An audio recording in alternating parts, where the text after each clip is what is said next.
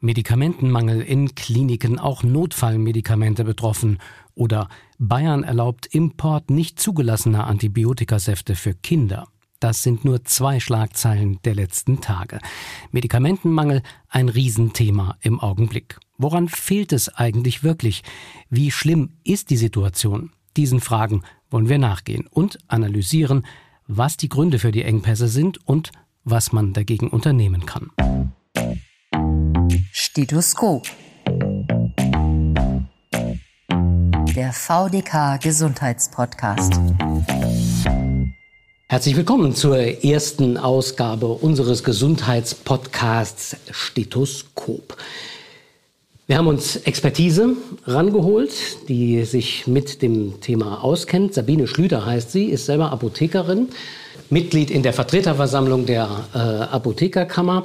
Äh, aber sie betreibt nicht eine eigene Apotheke, sondern hat so ein Dienstleistungsunternehmen. Ja, also Dienstleistung heißt wirklich ganz konkret, ich biete meine apothekerische Dienstleistung an. Ich bin Dozentin hier an der Universität des Saarlandes im Fachbereich Pharmazie und bereitet die Pharmazeuten mit aus dritte Staatsexamen vor. Ich bin in Thüringen an der Uni, da bin ich ähm, Dozentin zur Ausbildung des Apothekenbetriebswirtes. Dann arbeite ich noch für zwei, drei pharmazeutische Firmen, für die ich auch Vorträge mache und äh, arbeite auch noch für die Apothekerkammer. Also kurz und gut, die Frau Schlüter hat Ahnung vom Fach und kennt sich aus, weil sie ganz viele Einblicke genau. von vielen verschiedenen Stellen hat. Und mein Name ist Peter Springborn, ich bin der Landesgeschäftsführer des VDK, seit langem an Gesundheitsthemen interessiert und wir wollen jetzt versuchen, einfach mal ein bisschen rauszufinden, wo hakt es im Moment mit den Medikamenten. Also wer in der Apotheke in der letzten Zeit war, hat wahrscheinlich schon gemerkt, oft wenn man das Rezept hinlegt, schüttelt der Apotheker oder die Apothekerin den Kopf und da ist nicht wirklich viel zu holen. Äh, in den Medien liest man ganz viel von Fiebersäften, die fehlen, aber es scheint eigentlich noch viel, viel mehr zu sein. Wir haben jetzt Anfang Mai 23. Frau Schlüter, was äh, sind denn so die wichtigsten Dinge? Wo, wo klemmt es denn am meisten? Also wir haben zurzeit über 400 Arzneimittel in Deutschland, die nicht lieferfähig sind. Und das betrifft bei Weitem nicht nur Fiebersäfte oder Kinderarzneimittel, sondern das betrifft Krebsmedikation, das betrifft Diabetiker, das betrifft auch Notfallmedikation im Krankenhaus. Also im Grunde genommen umfasst das einen sehr großen, auch lebenswichtigen äh, Pot an Arzneimittel, der nicht zu bekommen ist. Und nicht zu bekommen heißt nicht nur, da liegen mal drei Tage dazwischen, sondern das Zeug gibt es irgendwie gar nicht, oder? Das Zeug gibt es gar nicht. Und zwar gar nicht bedeutet, wir wissen selber nicht, wann ist das nochmal auf dem Markt, wann ist das nochmal zu erhalten. Und die Patienten denken oft, dann komme ich halt nächste Woche nochmal. Aber damit ist das Thema nicht erledigt. Das kann sein, im Zweifel, die kommen in einem Jahr nochmal. Und dann muss ich immer noch sagen, es ist nicht vorhanden. Das ist bei einer akuten Erkrankung jetzt ja nicht so ganz optimal, um es mal ja, so zu sagen. Vor allem im Moment, was ähm, ziemlich schwerwiegend ist, deshalb ist wahrscheinlich auch diese Kindermedikation im Mittelpunkt zurzeit, die vielen bekannt ist, weil wir haben auch in Deutschland haben wir eine Scharlachwelle und Scharlach ist eine bakterielle Infektion, ist eine Streptokokkeninfektion und die wird mit Antibiotika bekämpft. Und diese Antibiotika gegen Scharlach sind zurzeit äußerst, äußerst mangelhaft nur vorhanden. Sie haben eben gesagt, sogar Krebsmedikation fehlt teilweise. Ähm, da gibt es ein Beispiel, das es vor ein paar Monaten auch mal in die Schlagzeilen geschafft hat, ist Tamoxifen. Das ist ein Mittel, das eingesetzt wird bei Brustkrebspatientinnen, die einen hormonempfindlichen Brustkrebs haben, in der Nachbehandlung fünf oder manchmal auch zehn Jahre lang nach der äh, Akutbehandlung. Das soll Rückfälle verhindern. Ist, glaube ich, auch sehr gut erwiesen, dass es das tut. Ich sage es jetzt mal ganz platt, weil es dem Krebs ähm, ja sozusagen das Futter entzieht. Ähm, das gab es eine Zeit lang gar nicht in Deutschland. Gestern habe ich gehört, es gäbe es jetzt doch wieder. Aber ähm, ich kann mich erinnern, dieser Zeitraum, wo es das nicht gegeben hat, ist über ein Jahr gewesen. Und wenn man dann rüber nach Frankreich gefahren ist, dann hat man das problemlos in der Apotheke bekommen. Wieso kriegen die Franzosen das auf die Reihe und wir nicht? Ähm, wahrscheinlich gab es da noch Bestände, weil ich habe heute gerade eine Patientin in der Apotheke gehabt, die auch mittlerweile wieder das Tamoxifen aus Frankreich besorgt, weil sie es hier teilweise nicht bekommt. Und in Frankreich ist es auch nicht mehr so stark vorhanden, wie das mal vor einem halben Jahr der Fall war. Es ist ja so, dass die Medikamentenproduktion, die findet ja für, sage ich jetzt mal, ganz Europa statt. Das bedeutet ja nicht, wenn es in einem Land da nicht da ist, ist es im anderen Land viel da, sondern wir haben ein gewisses Volumen. Für dieses Volumen wird auch produziert. Und wenn das eben das Volumen übersteigt, mag das sein, dass das in verschiedenen Ländern noch kurzfristig da ist, aber dann ist eben von dem Volumen das Volumen aufgebraucht. Ja. Kann das Volumen auch ein Punkt sein? Also bei sowas wie Tamoxifen sicherlich nicht. Da hat man ja auch gehört, dass irgendwelche Hersteller gesagt haben, oh, das rechnet sich nicht mehr. Äh, das stellen wir einfach nicht mehr her. Aber gerade bei den Fiebersäften äh, habe ich mir sagen lassen, würde es auch damit zusammenhängen, äh, dass einfach viel mehr davon gebraucht würde als in den Vorjahren. Also da kommen verschiedene Faktoren zusammen. Einmal waren die Erkrankungen auch bei Kindern durch Corona, das Maskentragen und so weiter, die Infektion natürlich zurückgegangen. Wenn Sie heute ein Arzneimittel produzieren, hat das immer ein Verfalldatum. Das heißt, es wurde weiter produziert, aber äh, das Verfalldatum wurde überschritten, weil eben keine Nachfrage vorhanden war durch verminderte Infektionen. Jetzt ist die Corona-Zeit vorbei und die Infektionen haben sich extremst verstärkt. Das heißt, so schnell ist die Produktion auch nicht nachgekommen. Das ist ein Punkt. Der andere Punkt ist, dass aus der Fiebersaftherstellung, da haben wir circa fünf Firmen in Deutschland, die das im großen Rahmen betrieben haben. Da haben wir mittlerweile noch zwei. Das hängt wiederum damit zusammen, dass ähm, die Firmen entsprechend für entsprechend ihrer Produkte nicht ausreichend faktoriert werden in Deutschland und dann sagen wir, verkaufen es lieber in die Niederlande oder nach England wo wir auch als Wirtschaftsunternehmen ganz klar einen Ertrag erzielen können, der für uns überlebenswichtig ist. Ja. Da müssen wir gleich noch ein bisschen genauer drüber reden, was die Hintergründe davon sind. Aber noch eine Frage eher aus dem Praktischen heraus. Äh, die Politik hat ja dann gesagt, ach, ist doch nicht so schlimm, äh, liebe Apotheker, das war doch früher auch euer Job gewesen, die Medizin selber zusammenzurühren und nicht nur eine Schublade aufzuziehen. Jetzt könnte man ja auf die Idee kommen und sagen, jetzt müssten die Apotheker eigentlich stolz sein, dass sie endlich noch mal das machen dürfen, was sie gelernt haben. Also auf die Idee ist man auch gekommen, auf die Idee sind auch die Apotheker gekommen. Da gibt es auch wieder verschiedene Faktoren. Jetzt mal, um nicht zu sehr in die Tiefe zu gehen, war schon unser Hauptproblem gewesen, dass wir die Grundstoffe überhaupt nicht bekommen haben, um herstellen zu können. Wenn wir die Grundstoffe hatten, hatten wir keine Verpackung bekommen.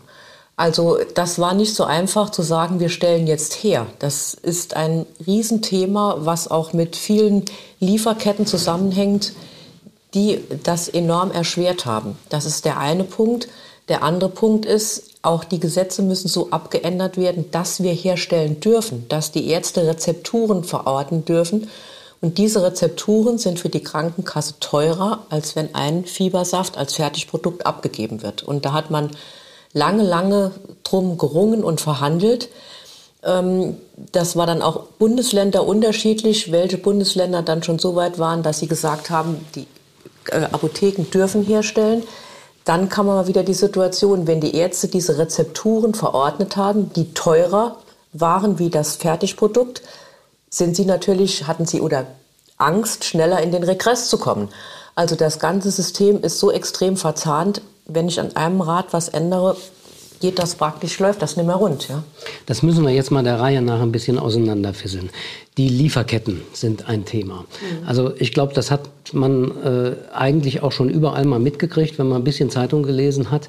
Während Deutschland früher mal die Apotheke der Welt war, ist die Apotheke der Welt heute eher Indien und China.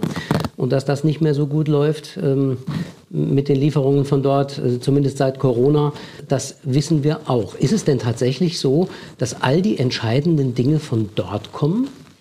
Also viele Sachen mittlerweile, viele Produkte im pharmazeutischen Bereich werden in Indien, China hergestellt. Ein Großteil der Produktion. Das hängt damit zusammen, dass wir mit unseren ähm, Arbeitskostenpreisen da überhaupt nicht mitkommen. Die sind in Europa wesentlich höher. Das ist mal ein Punkt. Dann haben wir unglaublich hohe Auflagen, was Qualität und Umwelt und so weiter betrifft.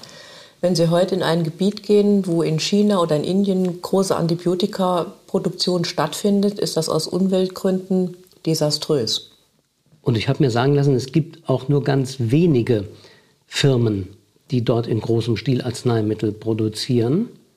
Und wenn dann eine von denen aus irgendeinem Grund mal gerade nicht kann, dann haben wir hier schon ein Problem. Ist das richtig so? Das ist absolut richtig. Und vor allem wie in äh, China, die Corona-Pandemie war ja da sehr stark gewesen aus verschiedenen Gründen und hat sich auch sehr lange gehalten. Und da sind ja ganze Metropolen abgesperrt worden. Das, aber, die haben richtigen heißt, Lockdown dort gemacht. Die haben einen absoluten Lockdown über Monate gehabt. Das heißt, es konnte ja auch nicht produziert werden. Ja? Das war ein Riesengrund gewesen. Und wie dann das sich nochmal geöffnet haben, hat und sie, der Lockdown wurde praktisch runtergefahren, kam eine riesen Corona-Welle auf das Land zu, so dass China gesagt hat, wir führen kein Paracetamol und Ibuprofen mehr aus, weil wir es in unserem Land für unsere Millionen Bürger selber brauchen. Ja, also saßen wir dann auch wieder auf dem Trockenen. Also müsste man doch eigentlich sagen, wenn man das Problem auf Sicht ändern will, dann müsste man wieder dafür sorgen, dass Produktion in Deutschland oder sagen wir mal wenigstens in Europa stattfindet, zumindest zu einem gewissen Teil. Das wird im Moment häufig diskutiert, aber ich glaube nicht, dass das die komplette Lösung des Systems ist. Wir müssen einfach diesen ganzen Werdegang, diesen ganzen Produktionsprozess, der muss anders honoriert werden. Auch im Qualitätsbereich ist es wichtig, dass man damit standardisierter umgeht. Ähm, jetzt nur zu sagen, es liegt daran, dass wir die Produktion zurückholen müssen, ähm, da werden in Europa die Firmen sagen, da haben wir keine Standortsicherheit, weil kommen andere Gesetze, dann ist das wieder hinfällig. Und so eine Produktion aufzubauen, das dauert Jahre. Und die kann man nicht einfach sagen, wir hängen jetzt ein Schild geschlossen an die Tür und damit ist die Produktion beendet. Also nur zu sagen, wir verschieben die Produktion wieder nach Europa, das wird das Problem nicht lösen. Das ist schon mal schade. Kommt man an der Stelle nämlich nicht weiter. Sie haben aber eben auch noch einen anderen Punkt erwähnt, nämlich dass Unternehmen auch äh, aus dem Ausland äh, überlegt haben, na, auf dem deutschen Markt verkaufen was nicht, weil sich dann nicht mehr lohnt. Warum lohnt sich das denn hier weniger als zum Beispiel in Holland? Ein Teil des Problems ist zum Beispiel, dass wir in Deutschland 19 Prozent Mehrwertsteuer im Arzneimittelbereich haben, was wir in vielen anderen europäischen Ländern nicht haben. Das fängt teilweise bei 6, 7 Prozent an. Dadurch werden bei uns die Arzneimittel schon mal per se sehr teuer im Vergleich zu anderen Ländern. Das andere ist, dass wir ein Krankenkassensystem haben. Wir haben in Deutschland 96 Krankenkassen und diese Krankenkassen handeln mit der pharmazeutischen Industrie Rabattverträge aus. Das heißt, sie versuchen, die Preise für die Produkte extremst runterzudrücken, um damit wieder Gelder einzusparen. Und das, was eingespart wird, das sind Milliarden. Das kann man sich gar nicht vorstellen, wie viel das ist. Das ist unglaublich. Ich habe neulich mal selbst gelesen, dass für eine Penicillin-Tablette der Hersteller 10 Cent bekommt. Für 10 Cent holt keiner von uns Luft. Also auch dann zu sagen, in dem Bereich Kinderarzneimittel haben die Hersteller jetzt die Möglichkeit, einmalig um 50 Prozent zu erhöhen. Auch mit 15 Cent bekommen sie nicht einmal mhm. Luft. Also dieses Preisgefüge ist völlig aus dem Ruder gelaufen. Und äh, das ist natürlich eine politische Sache, die gelenkt werden müsste, dass wir da wieder zu einem anderen Punkt kommen, um auch die Arbeit, die Produktion, um das wertzuschätzen und auch entsprechend zu, äh, zu honorieren. In dem Zusammenhang fällt immer gerne das Stichwort der sogenannten Rabattverträge, die die Krankenkassen haben. Hat das was damit zu tun? Mit Sicherheit hat das was damit zu tun. Dann lassen Sie uns mal kurz erklären, was es mit diesen Rabattverträgen eigentlich auf sich hat. Wie funktioniert denn das eigentlich? Ja, im Grunde genommen, außer der Krankenkasse und den Herstellern weiß das keiner. Weil diese Preise, das ist wirklich wahr, diese Preise werden nicht offengelegt. Da gibt es ganz, ganz selten mal eine undichte Stelle, da fällt man in Ohnmacht, wenn man hört, zu welchem Preis das Arzneimittel mit den Krankenkassen, wie der Deal abgeschlossen worden ist. Also die Krankenkassen machen Ausschreibungen über einen, von mir aus Ibuprofen, Fiebersaft. Und ähm, diese Ausschreibungen gelten dann für diese Krankenkasse und dann wenden sich die Hersteller mit ihren Preisen an die Kasse. Und es sind aber immer nur fünf, sechs Hersteller. Und wenn man sich jetzt vorstellt, ein Hersteller oder ich sage auch mal noch zwei bekommen den Zuschlag für eine 80 Millionen deutsche Bevölkerung. Wenn da ein Rad rausgeht, funktioniert das eben alles nicht mehr. Und die Preise sind extremst niedrig, weil die Krankenkassen sich natürlich davon erhoffen, und das hat sich ja auch in Realität äh, bewiesen, sehr, sehr viel Geld einzusparen. Also ich will per se nicht sagen, dass diese Rabattverträge schlecht sind. Das glaube ich nicht. Aber das Preisniveau in, im Rahmen dieser Rabattverträge. Das ist zu niedrig angesetzt. Mhm. Und es sind zu wenig Hersteller im Boot. Also das heißt, der Bausteinrabattverträge könnte schon auch was damit zu tun haben, weil er eben den deutschen Markt für die Hersteller noch ein bisschen unattraktiver macht. Das hört sich aber doch irgendwie, also für den Laien hört sich das komisch an. Denn jahrelang haben wir gelernt, geh ins Ausland, da ist die Medizin viel billiger als bei uns. Äh, ich war jetzt auch ein paar Mal in Frankreich einkaufen gewesen, äh, weil es hier ein bisschen eng mit Medikamenten war. Und äh, da habe ich eigentlich festgestellt, das war nicht billiger. Das war sogar mal, also jedenfalls die Sachen, die ich gekauft habe, die waren in der Regel sogar etwas teurer als bei uns. Also das sprechen wir auch von zwei verschiedenen Dingen. Einmal sind es die Produkte, die der Kunde in der Apotheke kauft, also die OTC-Produkte, das mhm. heißt Over the Counter, die nicht von der Krankenkasse erstattet werden. Die sind in einem gewissen Bereich Arzneimittel billiger wie in Deutschland, eben halt durch ein anderes Mehrwertsteuersystem. Mhm. Das ist ganz klar. So, dann ist das andere der RX-Bereich, also die verschreibungspflichtigen Medikamente und die verschreibungspflichtigen Medikamente, die werden ja von den Krankenkassen erstattet. Und da kommt es auch wieder darauf an, was jedes Land, wir haben ja kein Europa-einheitliches Krankenkassensystem, sondern wir haben ein sehr breit gefächertes, absolut unterschiedliches System. Ja? Und da spielt der Preis, dann wird der Preis auch anders bewertet. Mhm. Also ich kann Ihnen zum Beispiel nicht sagen, wie ein Tamoxifen in, in Frankreich von der Krankenkasse abgerechnet wird, weil ich das einfach nicht weiß. Ich weiß auch nicht, wie das in Spanien ist oder in Portugal oder in Italien. Das kann ich Ihnen, das weiß ich nicht. Das war so, na, ich würde mal sagen, 10 Prozent teurer als bei uns, in der gleichen Packungsgröße. Ja, Sie, Sie haben es äh, aber, Sie haben es ja auf Rezept. Natürlich, klar, wir mussten es dort bezahlen, logisch.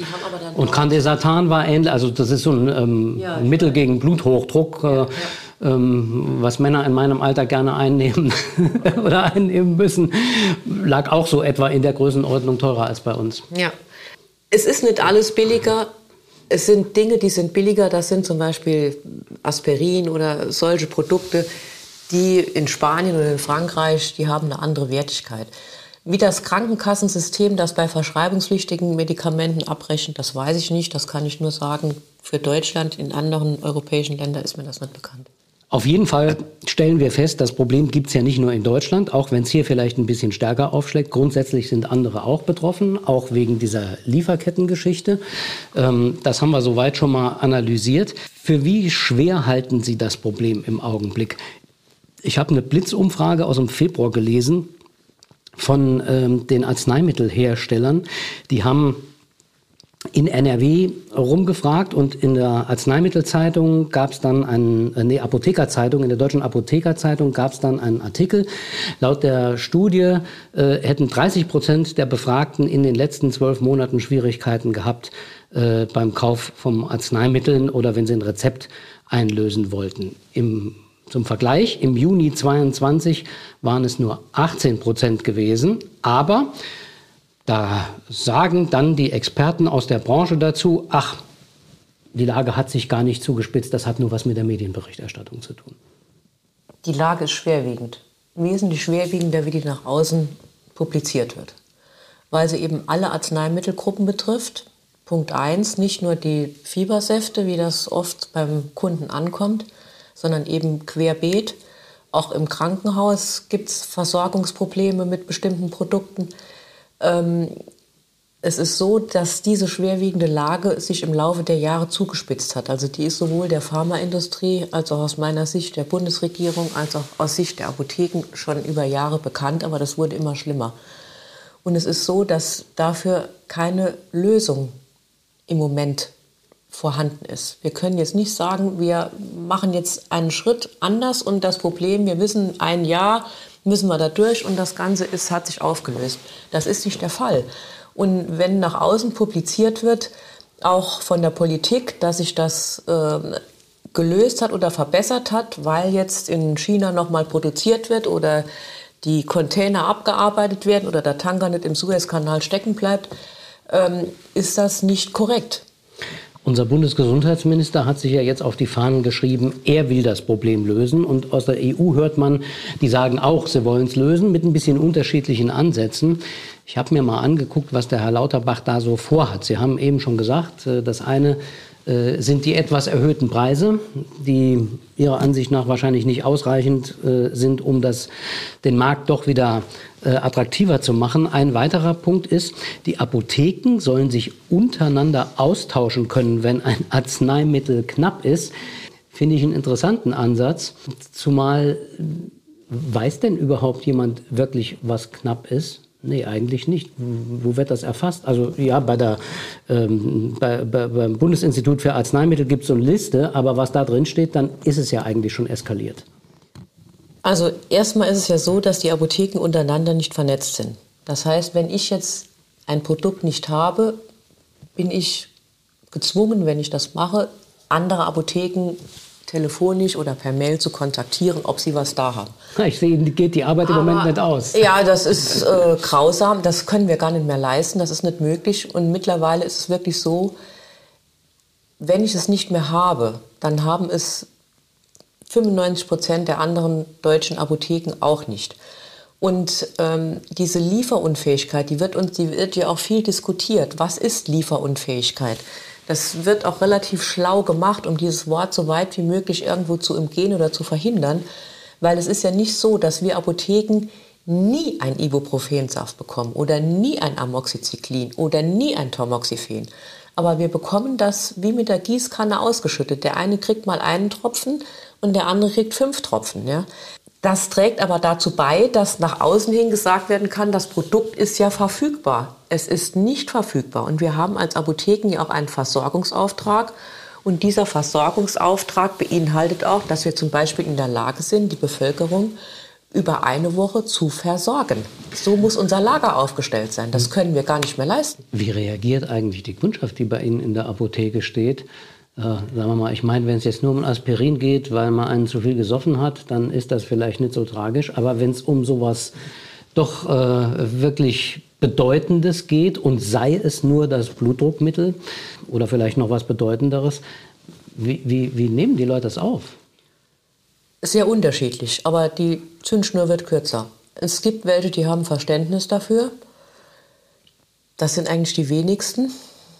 Aus einer mir auch verständlichen Situationen. Wenn Sie jetzt ein Kind haben mit Scharlach, müssen nachts 40 Kilometer fahren und zwei Apotheken abklappern, weil beispielsweise im Nordsaarland gibt es, ist die Apothekendichte auch relativ reduziert mittlerweile und stehen jedes Mal vor der Tür und sie kriegen gehört, das Medikament für ihr Kind ist nicht vorhanden.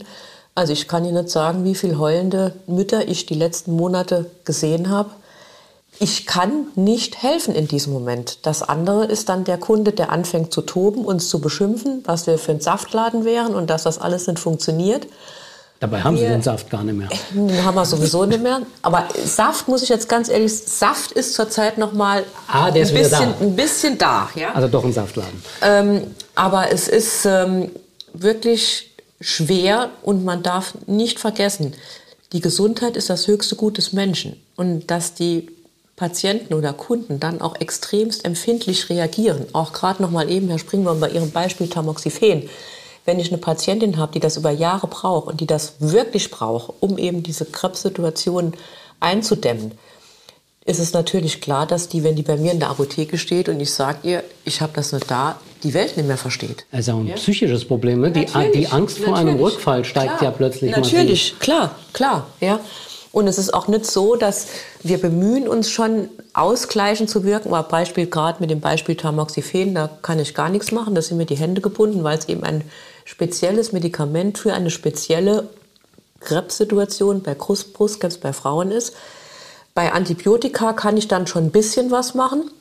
Aber mittlerweile sind wir auch so weit, dass ich ein Antibiotikum geben muss, was ich normalerweise für diesen Fall der Erkrankung nie geben würde, weil das Geschoss zu scharf ist.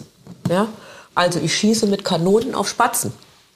Und wenn wir uns dann wieder sehen, wo bewegen wir uns, wir wollen alles tun, um Resistenzen zu verhindern. Ja, im Moment ist Resistenzen dass die entstehen, da ist Tür und Tor geöffnet. Nochmal zurück zu den Plänen vom Gesundheitsminister. Auf seinem Stichwortzettel steht auch ein Frühwarnsystem. Das soll drohende Lieferengpässe verhindern, indem Pharmahersteller mehr Informationen dazu geben müssen. Ich habe ehrlich gesagt nicht verstanden, was er da will. Haben Sie es verstanden?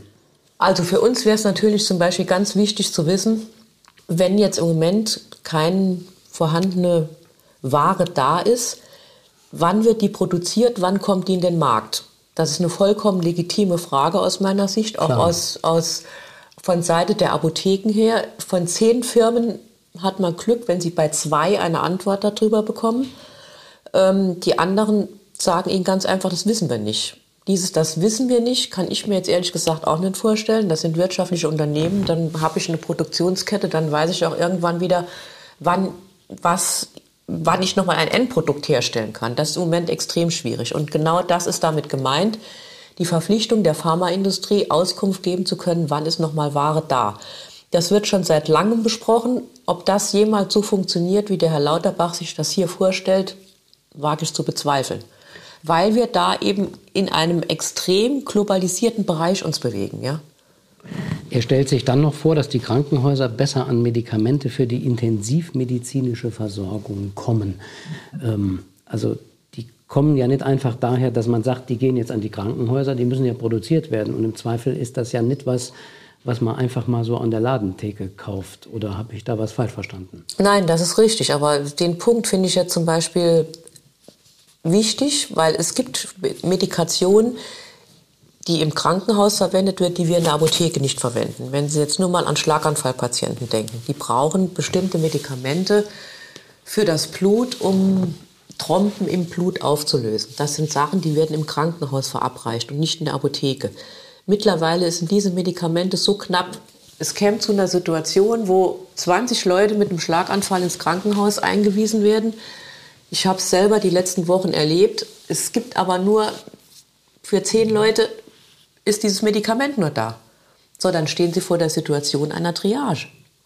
Also ich muss entscheiden, wem kann ich das, wem gebe ich das Medikament, wo ist es sinnvoll und wem nicht. Das wird natürlich im höchsten Grade vermieden, das will kein Mensch. Aber wenn das so weitergeht, ist das schwierig. Ja? Mhm. Und schließlich soll ein Vorrat angelegt werden. Drei Monate lang sollen wichtige Medikamente immer verfügbar sein. Ähm, setzt ja auch voraus, dass man sie erstmal hat, damit man diesen Vorrat machen kann. Aber wenn, wenn der erstmal wieder da wäre, man hätte dann zumindest mal einen Puffer, um eine Planung zu machen, oder? Sehe ich anders, weil für was ein Vorrat anlegen, hört sich jetzt mal so oberflächlich gesehen gut an. Für was legen Sie einen Vorrat an? Heute haben wir Erkältung, morgen haben wir Corona, jetzt legen wir einen Erkältungsvorrat an, wir legen noch einen Streptokokkenvorrat an bei Scharlach. Wir legen noch verschiedene Virostatika an gegen Corona. Meine Güte, auf einmal haben wir hier alles Ebola-Fieber. Ich glaub, Was wir, ist dann mit unserem Vorrat? Ich glaube, wir haben noch einen größeren Vorrat an Corona-Impfstoffen. Ja, also es ist ja so, dass wir uns hier auch in einem nicht vorhersehbaren Geschehen bewegen, für das ich einen Vorrat anlegen soll. Ja, na gut, aber ich meine, dass wir äh, in Deutschland einen großen Anteil von Leuten mit Bluthochdruck, Bluthochdruck haben, ist jetzt nicht unbedingt überraschend. Und das wird sich auch nicht so schnell ändern, richtig. sondern eher nach oben gehen. Das ist richtig. Also es wird, natürlich ist es sinnvoll, diese Bluthochdruckmedikation, das ist auch nicht unbedingt das Brandproblem zurzeit. Da liegt es ja dran, dass die teilweise nicht auf dem Markt war, weil es zu Unregelmäßigkeiten im Herstellungsprozess gekommen ist, die man mittlerweile auch behoben hat. Also das ist eine andere, nochmal eine andere Problematik. Aber äh, bevorraten, Sie können natürlich einen gewissen Grundvorrat anlegen, aber Sie wissen nie, stelle ich den Sonnenschirm auf oder die Regenauffangtobe. Mhm. Und Sie müssen für alles gerüstet sein. Und dann kommt noch dazu, es sind Produkte, die verfallen. Und das sehen wir jetzt ja gerade auch bei den Corona-Impfstoffen oder noch mal früher, zur, vor einigen Jahren H1N1 Vogelgrippe-Virus. Ich weiß nicht, wie viele Tonnen Tamiflu war das Medikament damals mittlerweile im Müll gelandet sind, weil es keiner gebraucht hat. Aber da wurden auch von Behörden her Vorräte angelegt. Also mit dem Thema Vorräte anlegen ist das auch nicht erledigt. Also jetzt nur mal so am Rande. Das hat nicht direkt was mit dem Thema zu tun, wo Sie gerade sagen, die Medikamente verfallen auch. Das hat man zu Hause im Schrank ja auch. Da hat man ja auch immer ein paar Sachen parat äh, und guckt dann aufs Datum. Verdirbt man sich da den Magen so wie an der verfallenen Wurst? Jetzt, wenn ich jetzt sagen würde, nein, wäre das pharmazeutisch völlig inkorrekt. Ähm, es ist so, das ist auch ein Punkt, den ich neulich auch angesprochen habe, gerade im Bereich der Antibiotika, der Breitbandantibiotika, die wir in der Apotheke abgeben, bei dem, was noch da ist, dann wäre es sinnvoll, auch wenn die Sachen mal kurz vorm Verfall sind, zu sagen, wir verlängern das Verfalldatum. Da wird überhaupt nichts dabei passieren. Das sind lange, über Jahrzehnte lang erprobte Produkte. Da kann ich genauso gut sagen, ich lasse das jetzt, das hält ein Jahr oder das Mindesthaltbarkeitsdatum wird um ein Jahr verlängert. Ja? Das wäre aus meiner Sicht kein Problem. Aber im Grunde genommen ist das auch keine Lösung. Ich kann ja bei nicht, nichts das Verfalldatum verändern, was ich gar nicht habe. Klar. Ja, also mhm. das löst diese Problematik auch nicht.